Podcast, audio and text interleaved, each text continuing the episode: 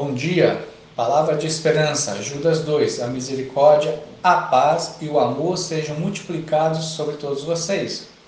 Nós que cremos em Jesus, sabemos que ele morreu por nossos pecados. E quando depositamos nossa fé nele, somos reconciliados com Deus e temos paz com Deus. É a paz no coração e na consciência. Este também é um presente muito precioso e penso que está relacionado com o que o apóstolo Paulo quer dizer quando menciona a paz no fruto do Espírito Santo. Paz com Deus.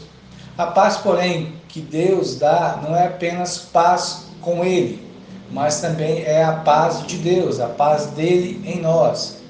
Por termos a paz de Deus, temos a libertação da ansiedade, da preocupação e do pânico que os estresses trazem que as ocupações e as preocupações impõem à nossa vida.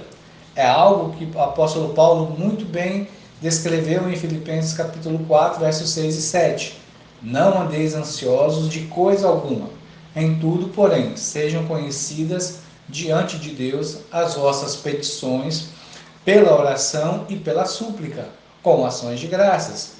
E a paz de Deus, que excede todo o entendimento, guardará o vosso coração e a vossa mente em Cristo Jesus. Lucas 2,14 diz assim: Glória a Deus nas alturas e paz na terra entre os homens de quem ele se agrada.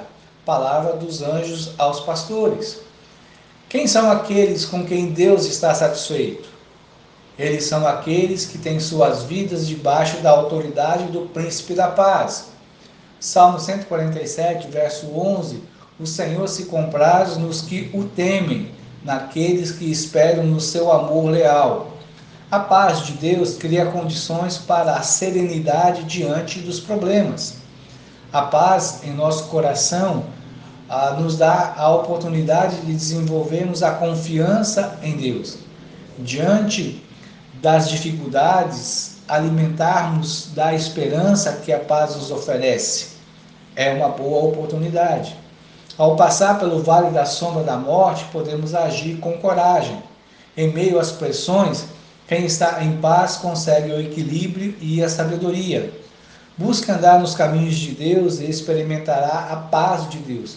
Quando coisas quiserem roubar a paz, ore e o Deus da paz lhe sustentará. Oremos.